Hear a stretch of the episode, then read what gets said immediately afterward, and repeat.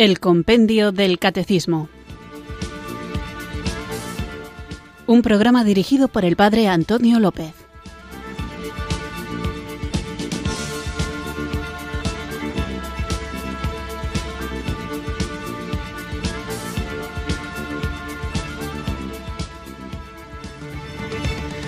Muy buenas tardes, queridos oyentes de Radio María. Recibido un cariñoso saludo desde Irurzun, en Navarra, quienes sintonizáis una tarde más esta emisora de la Virgen para escuchar el programa de El Compendio del Catecismo. ¿Qué tal va vuestra tarde? Espero que vaya fenomenal y vamos a mejorarla porque vamos a mejorar nuestra formación cristiana y mejorar la formación supone conocer más, conocer más supone amar más, amar más supone el deseo de conocer más aquello que amamos. Así que en esta actitud de menesterosidad, siendo conscientes de que aunque la mayoría, supongo, somos cristianos de toda la vida, la formación que tenemos a veces es insuficiente, puesto que, sobre todo, al menos en la zona donde yo vivo, es escasa la parroquia no nula, o sea, alguna hay, pero no demasiadas, en las que se dé catequesis de adultos, formación para adultos. Desafortunadamente, da la sensación de que pensamos que solamente hay que formarse para recibir los sacramentos. Bautismo, será una charlita a los padres, o varias, bien dada, pero solo para el bautismo. Se prepara uno unos años para recibir la primera comunión y otros años para recibir la confirmación y parece que cuando uno ha recibido los sacramentos de la iniciación cristiana ya se lo sabe todo porque deja de prepararse, deja de formarse, deja de profundizar en su fe. Y esto es algo que debemos superar, es una carencia que debemos suplir porque la vida cristiana exige un crecimiento diario, un crecimiento que nunca acaba, porque ¿quién puede decir que comprende todo el misterio de Dios. Obviamente nadie. Y además en el mundo en el que vivimos, y esto es una idea que cada vez tengo más clara, es necesario saber defender nuestra fe, es saber aclarar qué es lo que creemos, qué es lo que opinamos, que no es necesariamente dogma de fe, pero encaja dentro de la fe de la Iglesia Católica, y qué es lo que sobra, que hay muchas ideas que a veces están como dadas por supuestas, pero que en realidad no forman parte del depósito de la fe y algunas de ellas incluso lo contradicen. Por poner un ejemplo, para que veáis de qué hablo, hablamos de ello hace pocos días, la devoción a los ángeles. Bueno, pues es una cosa muy bonita, pero hay que tenerla bien delimitada para no caer en errores, en excesos o desviaciones.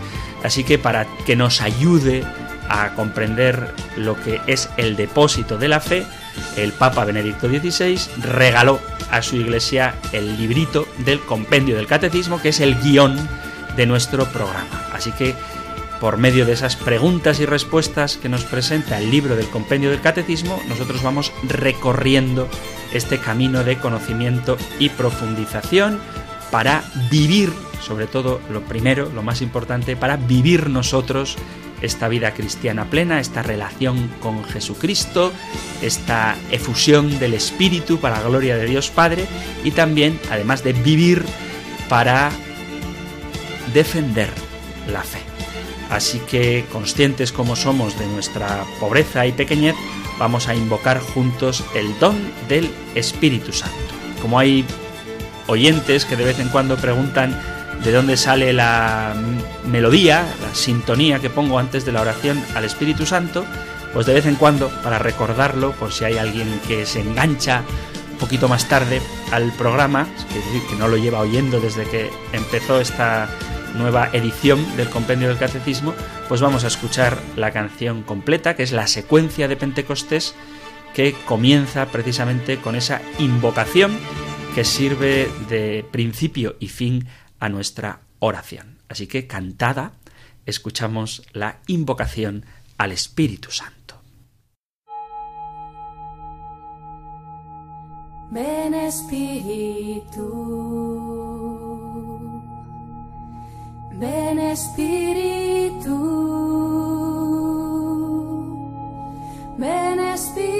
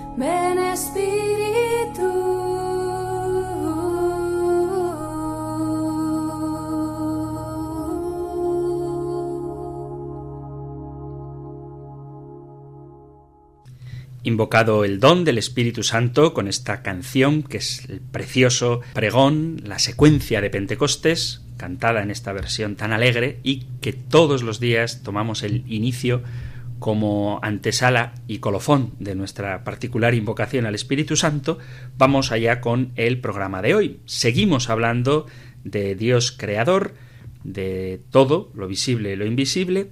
Hemos hablado de los ángeles y del papel que juegan en la creación como asistentes del hombre, como ayudantes en orden a su salvación y sobre todo como personas, seres espirituales que dan gloria y alabanza a Dios y veíamos en el último programa cuál es el lugar del hombre en la creación. Veíamos cómo el hombre es la cumbre de la creación visible, pues ha sido creado a imagen y semejanza de Dios y además el Verbo de Dios se ha hecho hombre.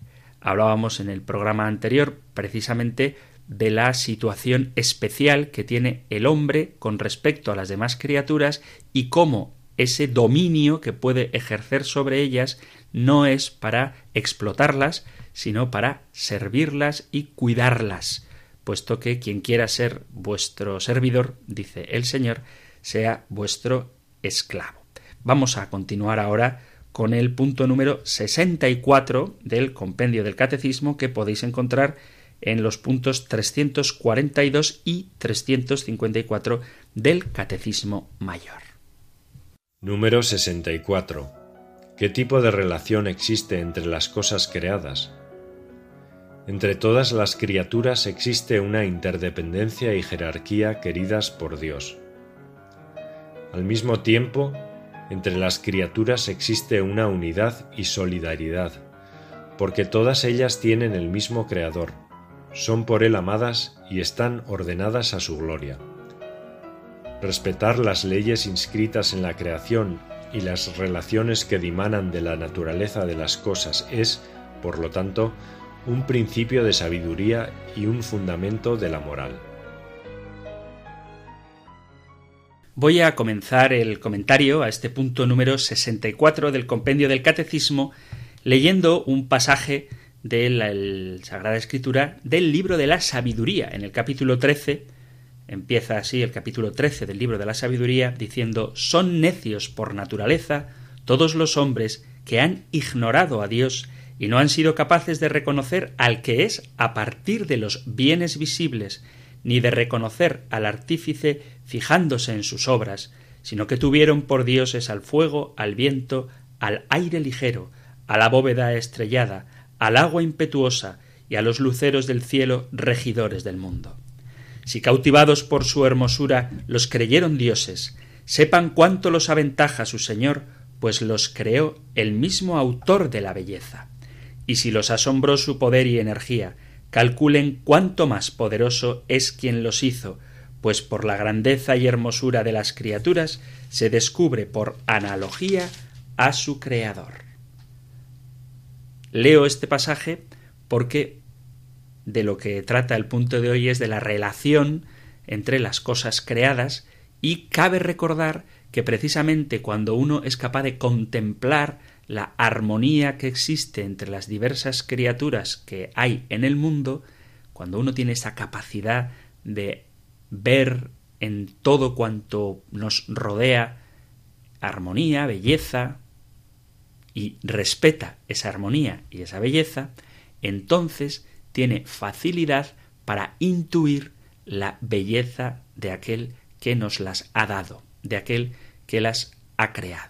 Por eso el tema de la importancia de, saber contemplar la creación es también un modo de abrazar la revelación, pues en todo cuanto existe, en su sintonía, en su armonía, vemos la sabiduría de Dios. Por eso, luego lo veremos más detalladamente, cuando se rompe esta armonía, cuando se intercambian, se alteran los valores de esta jerarquía con la que Dios ha creado las cosas, nos desviamos. Y por eso dice el compendio del catecismo que entender esto es uno de los principios de la moral. Dice, es un principio de sabiduría y un fundamento de la moral. Por eso, para entender en qué se fundamenta la moral cristiana, uno de los fundamentos de la moral cristiana es precisamente que el mundo ha sido creado en un orden y que respetar este orden implica sabiduría y abre al hombre, abre el corazón del hombre al conocimiento de Dios. Y nada hay que pueda hacer más feliz al hombre precisamente que este conocer a Dios. Desde el comienzo de la historia humana, la belleza y la admiración por las obras de la creación han inspirado a las personas a pensar en Dios, ya sea el poder incalculable, indomable de la tormenta o de un mar embravecido, o la belleza serena de una puesta de sol, o el brotar de una flor, los seres humanos hemos experimentado la creación como una revelación de la grandeza de un Dios creador, incluso antes de que el propio Dios se haya hecho presente en la historia. Muchos pueblos precristianos o que todavía no conocen la verdad que nos salva, la verdad de Jesucristo, han visto cómo Dios trabaja, de alguna manera, se hace presente en la naturaleza. La Biblia está llena de reflexiones sobre la reacción. La Biblia está llena de reflexiones sobre la relación entre Dios y la naturaleza y el papel de los seres humanos en este mundo.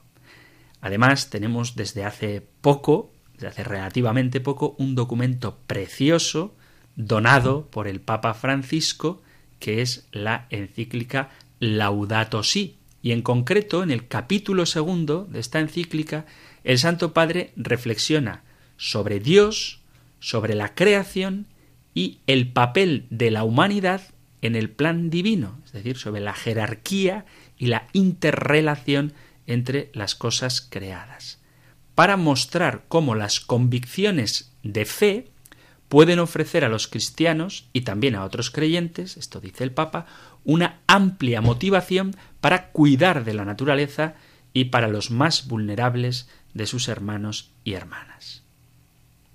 El Papa deja claro, os animo a que os acerquéis directamente a la Laudato Si, que cuando la Sagrada Escritura y la Iglesia habla del dominio que otorga al hombre sobre la creación, se rechaza una visión de explotación. Esta visión sobre el adecuado dominio que el hombre tiene sobre las criaturas se utilizó equivocadamente para promover la revolución industrial y el deseo de utilizar la tierra como si fuera una arcilla maleable que el hombre puede golpear y dar forma como se le antoje. El Papa Francisco ve esta interpretación de que el hombre puede manejar y alterar la tierra a su antojo como algo errado, algo distorsionado, dice el Papa, ha alentado la explotación desenfrenada de la naturaleza al pintar al hombre como dominante y destructivo.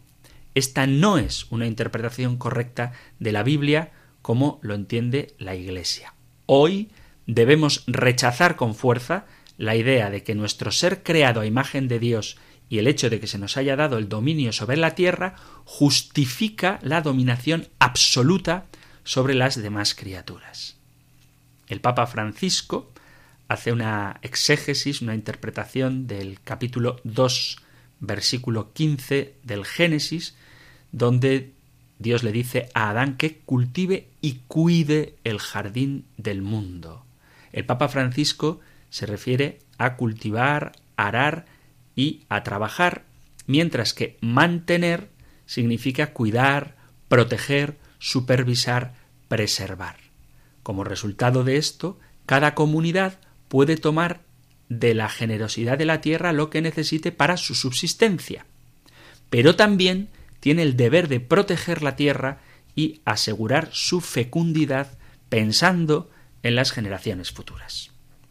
El Papa señala que el sábado fue un día de descanso no sólo para los humanos, sino también, como dice el capítulo 23 del Éxodo, un día de descanso para tu buey y tu asno.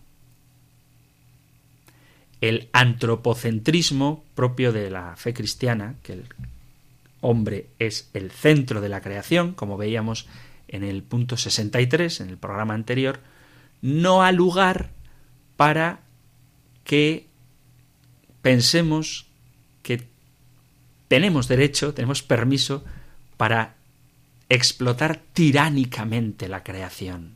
De hecho, los salmos nos dicen que todas las criaturas por su misma existencia bendicen y dan gloria a Dios. Todas las criaturas dan gloria a Dios. Dios ama el trabajo que hizo y vio que era bueno, incluso antes de que el hombre y la mujer fueran creados.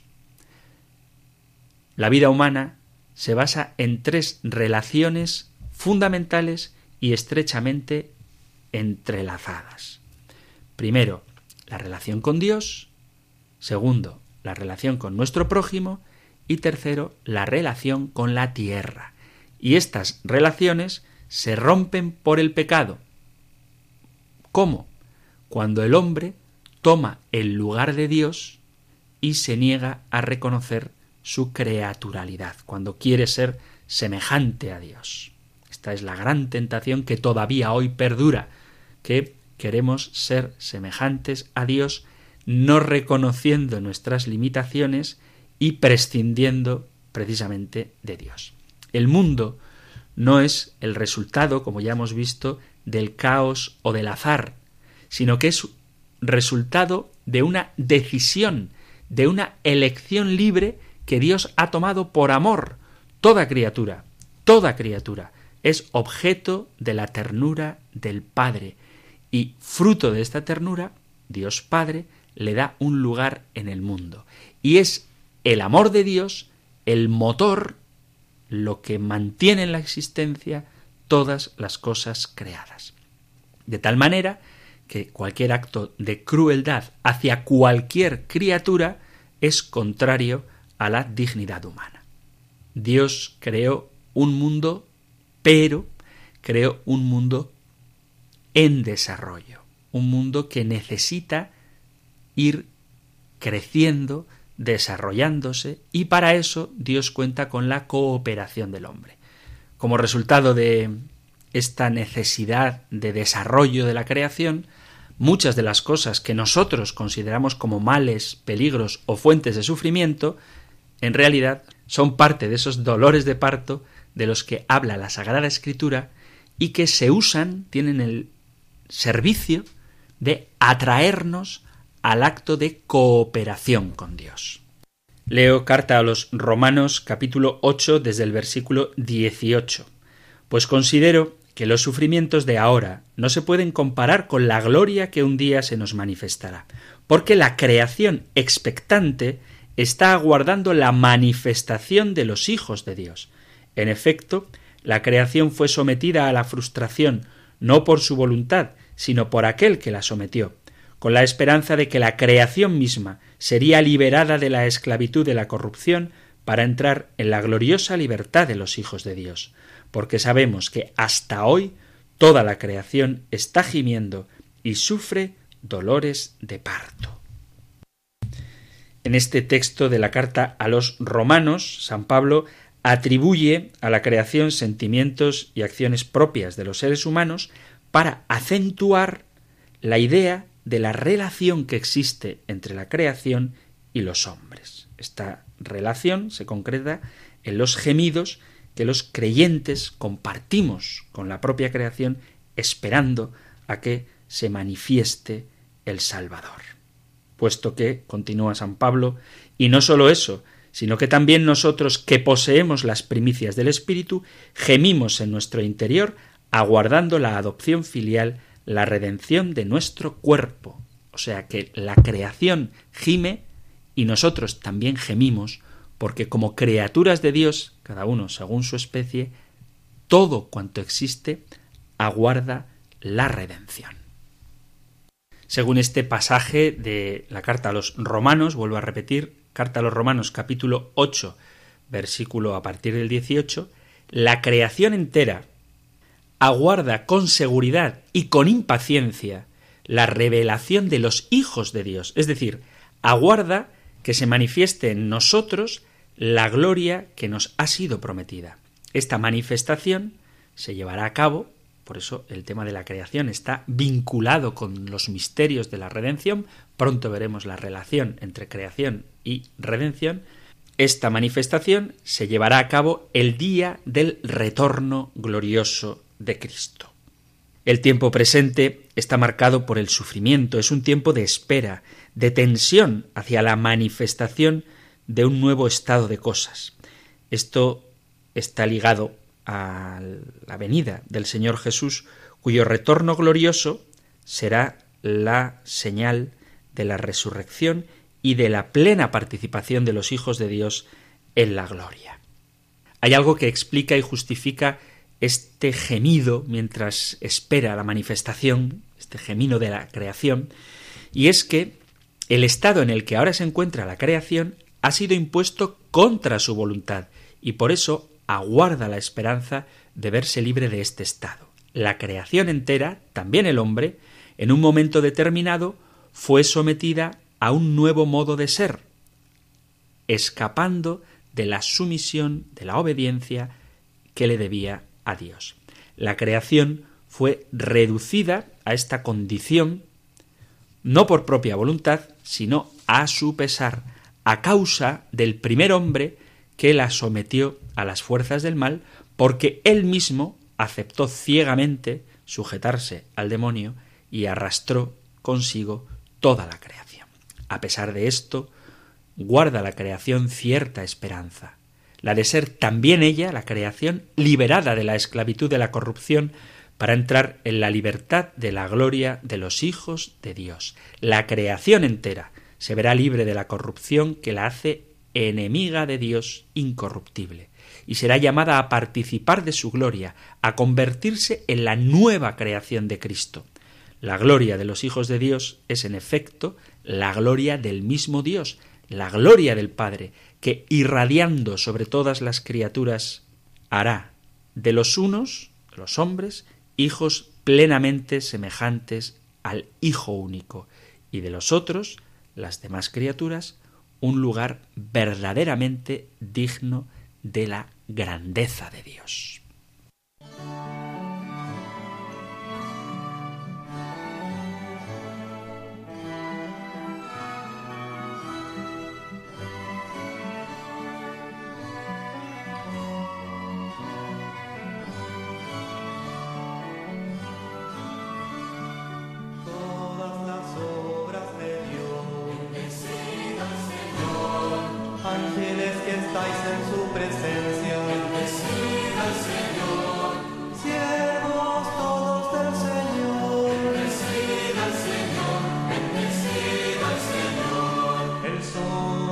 luna, las estrellas.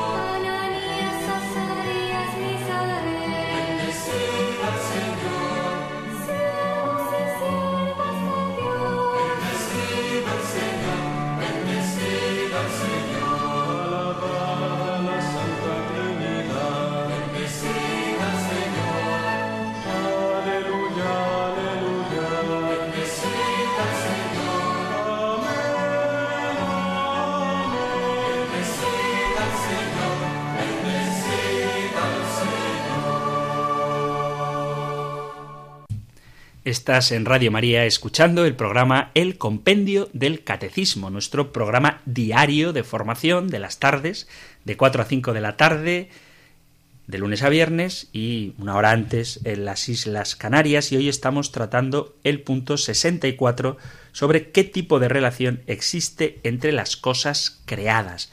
Vemos que hay una jerarquía entre las cosas creadas y una interdependencia. Y estoy insistiendo en el hecho de que aunque Dios haya dado al hombre dominio sobre las demás criaturas, eso no significa que pueda explotarlas, puesto que existe una solidaridad entre el hombre y todas las demás criaturas, que ambos, hombres y creación, gemimos aguardando la manifestación gloriosa de nuestro Señor Jesucristo, donde todo, hombres y creación, será redimido. Habrá una creación nueva. Vamos a aguantarnos las ganas de hablar de este tema porque el siguiente punto, el punto 65, hablará precisamente de la relación entre la obra de la creación y de la redención. Pero seguimos, sobre todo, fundándonos o basándonos en el capítulo segundo de la encíclica Laudato Si, del cuidado que el hombre debe hacer sobre las demás criaturas. Pero a pesar de todo esto, el hombre es distinto de las demás criaturas. Cada uno de nosotros tiene en su propia identidad personal una capacidad de entablar un diálogo con los demás y con Dios mismo. Nuestra capacidad de razonar, de desarrollar argumentos, de ser creativos, nuestra curiosidad intelectual y científica, nuestra capacidad para interpretar la realidad y crear arte, junto con otras capacidades que quizá todavía no han sido descubiertas, porque el hombre nunca deja de sorprender, son signos de una singularidad que trasciende las normas meramente físicas o biológicas. No obstante, a pesar de esta peculiaridad del ser humano, el destino final del universo se encuentra en la plenitud de Dios que ya ha sido alcanzada por Cristo resucitado y es Él la medida de todas las cosas. El papel del ser humano, el papel del hombre, es llevar a todas las criaturas de vuelta a su Creador. El Papa insiste en que la creación tiene valor propio, aparte de la humanidad, pero no pone a todos los seres vivos en el mismo nivel. Más bien, el ser humano tiene anexo a las grandes capacidades que tenemos, también tremendas responsabilidades. Por eso hay que evitar en no ser partidarios de una divinización de la tierra o una negación de la preeminencia de la persona. Por eso hay que mantener el equilibrio entre dos opuestos que distorsionan la realidad de lo que Dios ha creado y la realidad de lo que es el hombre. Por un lado, el pensar que como el hombre es superior a las demás criaturas, puede ser un déspota, un maltratador, un irresponsable, un explotador que no tiene que rendir cuentas a nadie, eso es falso, pero también es falso pensar que el ser humano es simplemente un producto más de la evolución biológica que forma parte de esta amalgama de criaturas ocupando un puesto que no es especial, como si todas las criaturas tuviesen la misma dignidad, como si animales, hombres y plantas fuéramos iguales. Y esto no es verdad. Yo sé que la gente que tiene un cariño especial a los animales, a las mascotas, esto le puede resultar hiriente, pero, hermanos, la redención, la sangre de Cristo ha sido derramada sobre el hombre y Jesucristo, vuelvo a insistir una vez más, se ha hecho hombre y el único que tiene responsabilidad sobre las demás criaturas, porque tiene una dignidad mayor que ellas, es el hombre. Así que la preocupación por el medio ambiente necesita estar unida a un amor sincero por nuestros semejantes y un compromiso inquebrantable para resolver los problemas de la sociedad. Todo está conectado. La paz, la justicia y la preservación de la creación, dice el Papa, son tres temas absolutamente interconectados que no pueden separarse ni tratarse individualmente porque de lo contrario caeríamos en un reduccionismo. Todo está relacionado y nosotros, los seres humanos, estamos unidos entre nosotros, como hermanos, en una peregrinación maravillosa, entrelazados por el amor que Dios tiene por cada una de sus criaturas y que también nos une en el cariño con el hermano Sol, la hermana Luna, el hermano Río y la Madre Tierra. La Tierra es un regalo y sus frutos nos pertenecen a todos. Acordaos que en el capítulo 19 del Levítico, capítulo 19 del Levítico, versículos 9 y 10, los que cultivaban la tierra estaban obligados a compartir sus frutos, especialmente con los pobres, las viudas, los huérfanos y los extranjeros que vivían en medio de ellos. Estamos llamados a ser fieles a nuestro Dios que creó el mundo para todo el mundo. Y esto requiere una forma nueva de ver los derechos fundamentales de los pobres y desfavorecidos. Requiere que la propiedad privada esté subordinada a el destino universal de los bienes y por tanto el derecho a todos en su uso. El Papa llama a esto la regla de oro de la conducta social y el primer principio de todo el orden ético y social. Por eso respetar la creación y el sentido que ésta tiene es un principio de la moral. Porque si yo entiendo que los bienes materiales son sólo para mi uso, sólo para mi explotación, estaré incurriendo en un delito, en un pecado de olvidarme de que los bienes de la tierra son para todos y que también los pobres y los necesitados tienen derecho a beneficiarse de ellos. Es terrible, lo menciona el Papa, que el 20% de la población mundial consuma los recursos de toda la humanidad. El Papa nos recuerda que el entendimiento cristiano del mundo, el destino de toda la creación, está ligado al misterio de Cristo, puesto que todas las cosas fueron creadas por Él y para Él. Capítulo 1, versículo 16 de la carta a los colosenses.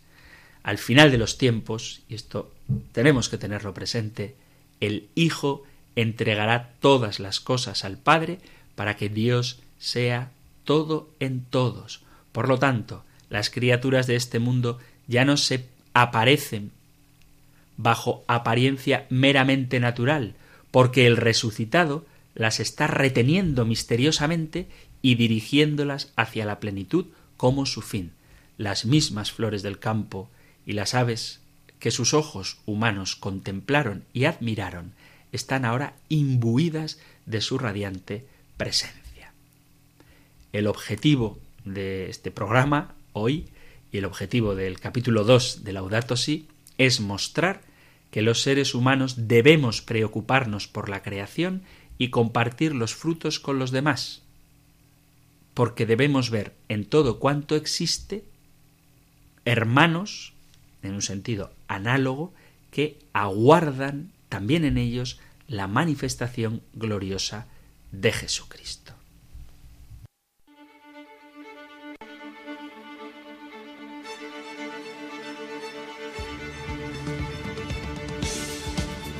Queridos oyentes de este espacio de El Compendio del Catecismo, llega a vuestro momento, pero antes de abrir las líneas de teléfono, si nos da tiempo, porque quiero responder a algunos mensajes que han llegado por WhatsApp, refiriéndose sobre todo al tema que tratábamos en el programa anterior y en el que hemos tratado hoy, os recuerdo que para entrar a participar no en directo del programa, no en directo, sino dejando vuestros mensajes, podéis hacerlo al 668-594-383, es un número de WhatsApp donde podéis dejar un mensaje de audio o un mensaje escrito 668 594 383 o también un correo electrónico en compendio arroba radiomaria.es compendio arroba radiomaria.es correo electrónico o 668 594 383 para vuestros mensajes de WhatsApp. Vamos a tratar pues de responder a algunas de las preguntas que nos han formulado en este caso por el WhatsApp. Escribe un oyente llamado Pablo Gómez, dice así, el Papa Francisco dijo, el paraíso está abierto a todas las criaturas de Dios, San Juan Pablo II, los animales poseen un soplo vital recibido de Dios, San Francisco de Asís, todas las cosas de la creación son hilos del Padre, supongo que será hijos del Padre y hermanos del hombre. Dios quiere que ayudemos a los animales si necesitan ayuda. Cada criatura en desgracia tiene el mismo derecho a ser protegida. Y luego dice él también que el Papa Pío V, esto va a parecer muy curioso, y es verdad, espero que me dé tiempo a explicarlo, el Papa Pío V en 1567 decretó la excomunión a los toreros y a los aficionados a las corridas y los encierros. Hablo desde Navarra, que nadie se asuste aquí en Pamplona, que voy a darme prisa para que no os quedéis con la duda. Pero vamos eh, por lo primero que plantea Pablo Gómez a propósito de que el paraíso está abierto a todas las criaturas de Dios. El Papa Francisco, en su audiencia del 26 de noviembre, dedicó la catequesis a explicar qué es el cielo. Y el Papa resaltó esta idea muy importante, que el cielo, antes que un lugar, es un estado en el que las personas pueden contemplar a Dios. Dijo literalmente, la Sagrada Escritura nos enseña que el cumplimiento de este diseño maravilloso no puede no interesar también todo aquello que nos rodea y que ha salido del pensamiento y del corazón de Dios. El apóstol Pablo lo afirma explícitamente cuando dice que también la creación será liberada de la esclavitud de la corrupción para participar de la gloriosa libertad de los hijos de Dios. Otros textos utilizan la imagen del cielo nuevo y la tierra nueva, en el sentido de que todo el universo será renovado y liberado de una vez para siempre de todos los rastros del mal y de la misma muerte.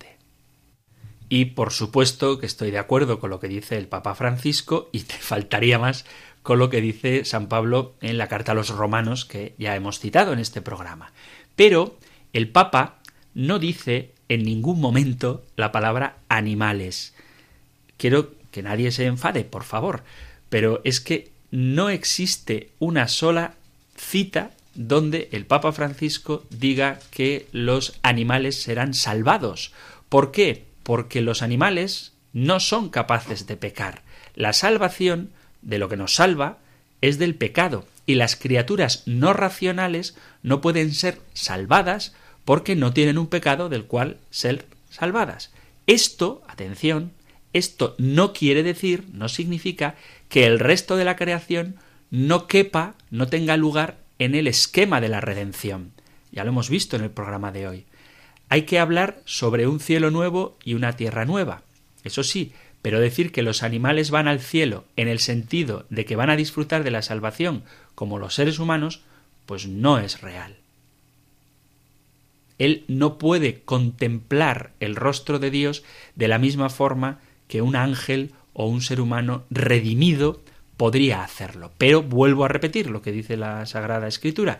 Eso no significa que las criaturas todas creadas para subsistir, dice el libro de la sabiduría, en el primer capítulo, versículos 13 y 14, Dios no hizo la muerte ni se recrea en la destrucción de los vivientes, sino que todo lo creó para que subsistiera. Esto es verdad, pero no significa que vayan a participar los animales del cielo tal y como podemos hacerlo nosotros los seres humanos en la contemplación de Dios. El Papa Juan Pablo II, tal y como cuenta nuestro oyente, también hizo esa afirmación de que los animales tienen un aliento o soplo vital recibido de Dios. Esto lo dijo el Papa en una audiencia el 10 de enero de 1990, donde habla de la acción creadora del Espíritu Divino. En esa oportunidad, lo que el Papa estaba diciendo es que algunos textos señalan que también los animales tienen un soplo vital y que lo han recibido de Dios. Bajo este aspecto, el hombre, salido de las manos de Dios, aparece solidario con los demás seres vivientes. Por consiguiente, la existencia de las criaturas depende de la acción del soplo del Espíritu de Dios, que no sólo crea, sino que también conserva y renueva continuamente la faz de la tierra. Esto es lo que el Papa Juan Pablo II dijo. Él no habla del destino final de los animales, sino que explica que Dios los creó y que su existencia depende de Él. Además, hay que insistir, el tema del que el Papa estaba hablando era de la acción creadora del Señor que infunde su espíritu en el hombre. Entonces, vuelvo a repetir, los animales de alguna manera participan de la redención de Cristo como todas las demás criaturas, pero no contemplarán como los ángeles y los hombres el rostro de Dios, puesto que el cielo, como ya dijo el Papa, no es un lugar, es un estado del alma. El ser humano puede razonar, puede tomar decisiones inteligentes y morales y los animales no pueden. Dios no creó los animales con la capacidad de elegir el bien o el mal, para aceptar o rechazar la salvación. Solo el ser humano puede hacer esto. Vuelvo a repetir, no significa que de alguna manera se vean excluidos de la obra redentora de Cristo que afecta a toda la creación. Pero yo os animo a no insistir en que Dios ordene las cosas o mande las cosas de acuerdo con nuestro deseo y entendimiento. Tal vez Dios pueda permitir que nuestras queridísimas mascotas estén con nosotros en el cielo, Repito que yo tengo dos, que es fácil oírlas por aquí. Debemos estar dispuestos a permitir que Dios ordene las cosas como Él quiera y confiar en que seremos felices en el cielo. Dice el profeta Isaías en el capítulo 65, versículo 17, porque he aquí que yo creo cielo nuevo y tierra nueva. No habrá más memoria de las cosas primeras, ni vendrán más al pensamiento. No sabemos todo lo que Dios ha preparado para nosotros en el cielo, porque ni ojo vio, ni oído oyó, ni el corazón del hombre puede imaginar lo que Dios ha preparado para los que le aman. Segunda, segundo capítulo de la primera carta a los Corintios. Pero amemos a nuestras mascotas, disfrutemos de ellas, cuidémoslas, mimémoslas mientras están con nosotros y confiemos a Dios todas las cosas para el futuro. Dios lo ve todo, lo sabe todo y nada es imposible para Él. Dios sabe lo mucho que podemos llegar a amar a nuestras mascotas y lo mucho que significan para nosotros. La palabra de Dios no dice directamente si las mascotas estarán o no con nosotros en el cielo, pero sí sabemos que Dios nos ama y quiere que seamos felices y que no privará del bien a los que andan en integridad, dice el Salmo 84. Podemos confiar en Dios que el cielo será un lugar lleno donde tenemos todo lo necesario para nuestra felicidad. Entonces que nadie se agobie porque yo diga que los ángeles no van, que, los, que las mascotas no van al cielo así como vamos los hombres, porque creedme Creedme, porque así nos lo dice el Señor, que en el cielo seremos plenamente felices y que tendremos todo lo que necesitamos para sentir nuestro corazón rebosante de gozo eternamente.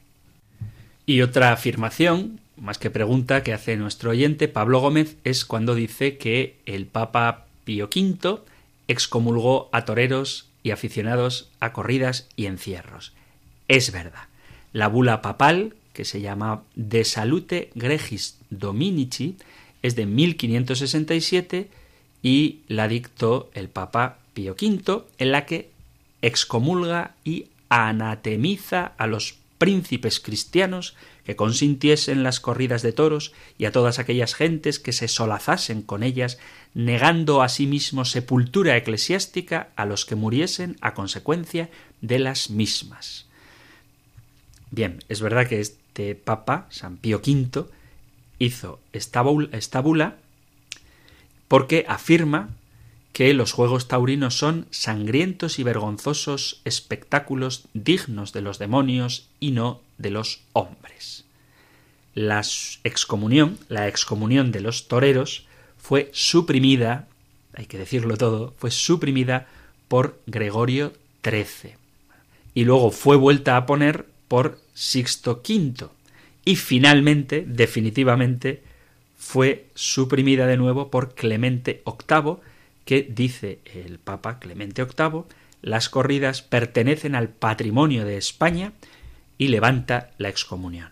A partir de entonces, en el siglo XVII, hay aceptación de la tauromaquia por parte de la Iglesia Católica. Yo no voy a discutir si soy taurino o no taurino, porque es un tema que personalmente no tengo argumentos necesarios o suficientes, ni para una postura ni para la otra.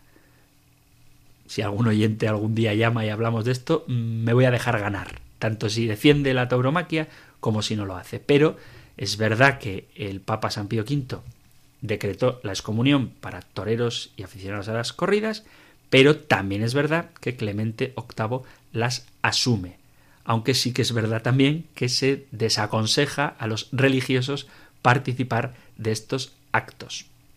Esto es la verdad de lo que la Iglesia enseña. Y una última pregunta de alguien que no da el número, el, perdón, de alguien que no da el nombre, dice, soy vegetariano, ser vegetariano es una opción filosófica y ética. San Antonio Abad era vegetariano, benedictinos, cartujos y franciscanos estaban contra el sacrificio de animales y no los comían. Estoy de acuerdo en que el hombre es la culminación de la creación. Puso a los animales para que los utilizáramos. Está en el Génesis. Pero no comer animales es una opción respetable. Gracias por el programa, Padre Antonio López, gracias por su esfuerzo diario en formarnos. Pues por supuesto que es una opción totalmente respetable y uno puede elegir comer o no comer, pero ni el que no come es un enfermo, ni el que come es un asesino. ¿Vale? Yo lo que quiero dejar claro es que es legítimo comer animales. Luego ya cada uno, pues en su opción, como dice, filosófica o ética, con tal de que no contradiga a nada de lo que dice el Señor, pues puede hacer lo que le plazca. Y otro mensaje que va sobre este mismo tema dice, he escuchado al padre Antonio con el tema de los animales, y es verdad que no tienen razonamiento, pero sí sentimiento.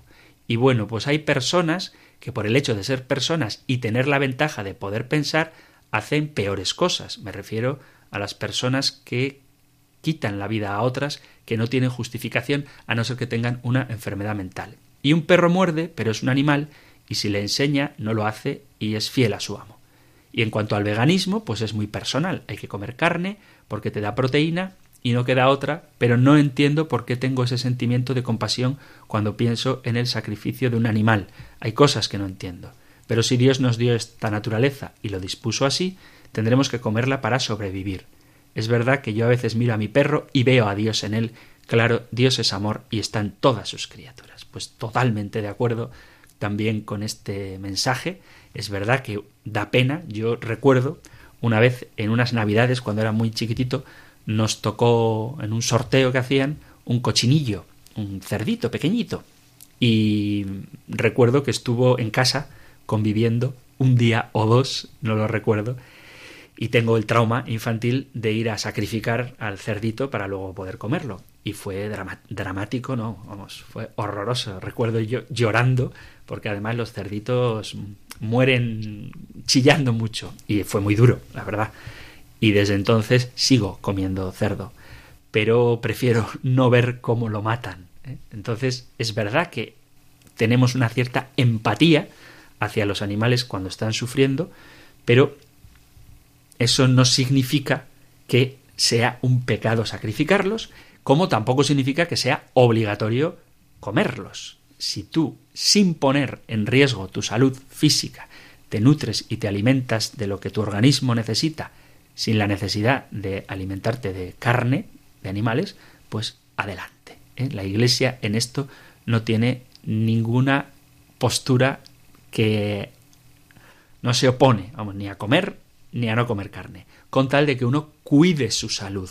Eso sí que es importante. Yo repito, tengo dos perritos y en ellos veo a Dios, veo humildad, abandono confiado en la divina providencia, porque nada les gusta más que estar encima, físicamente encima de mí, y puede ayudarnos a reflexionar en cómo la seguridad que siente una criaturilla encima de su amo ayuda a pensar en la certeza, en la seguridad, en la protección, en la paz, en la alegría que podemos sentir nosotros cuando nos apoyamos en Dios. Por supuesto que los animales nos enseñan mucho, pero no tienen la dignidad humana porque ellos han sido creados por amor de Dios, pero no han sido creados a semejanza de Dios.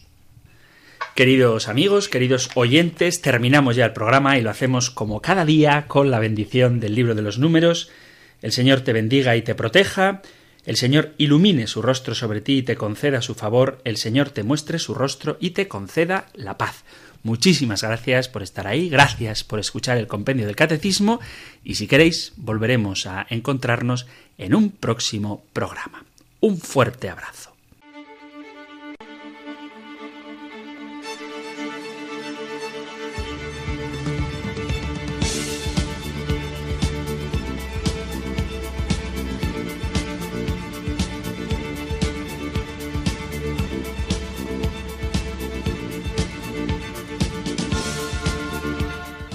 El Compendio del Catecismo. Un programa dirigido por el Padre Antonio López.